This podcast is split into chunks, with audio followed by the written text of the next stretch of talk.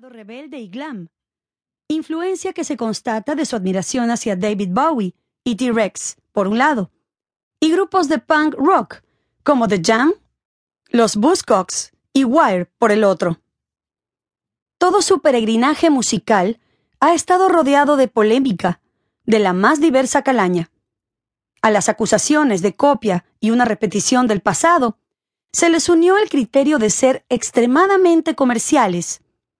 Es más, su apetito desmesurado por la prensa les ha generado serios dolores de cabeza, dadas las peleas entre miembros de sus bandas, los ataques personales entre sus líderes, baste recordar el affair de proporciones gigantescas, Oasis, Blur, y demás infortunios que ha impedido que la atención mundial se centre más que en la música, en el gratuito escándalo.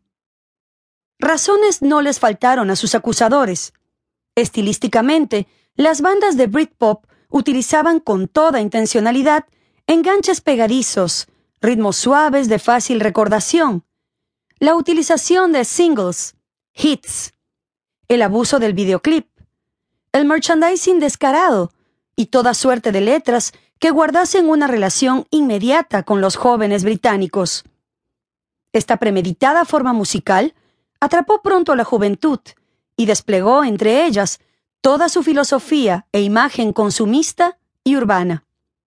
Es más, el efecto mediático de sus cantantes generó una serie de conductas que, por su soberbia, desfachatez e irreverencia, los hermanos Gallagher son toda una institución al respecto, también fueron rechazadas por los sectores más conservadores de la sociedad británica.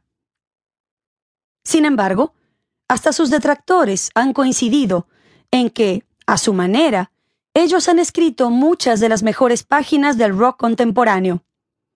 Álbumes como Park Life, The Blur, What's the Morning Glory, The Oasis, OK Computer, The Radiohead, Different Class, The Pulp, solo por citar algunos ejemplos, han alcanzado millones de copias y obtenido una legión de fanáticos increíble.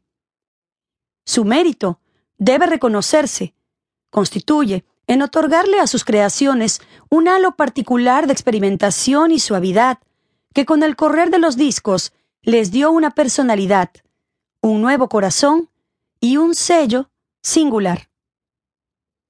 Curiosamente, fue justamente este factor el que determinó su caída.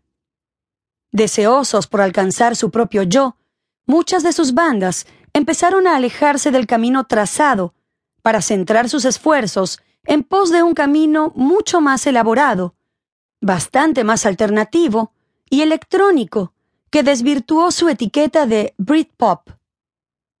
Un factor importante en este declive fue la abrumadora respuesta del movimiento del otro lado del océano, el grunge.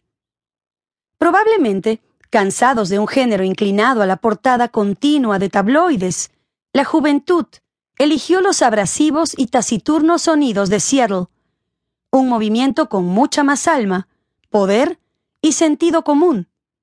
Ese fue el principal castigo del Britpop. Actualmente, el movimiento se considera pasado, en vías de extinción, consideración partida del hecho que la mayoría de bandas han desaparecido.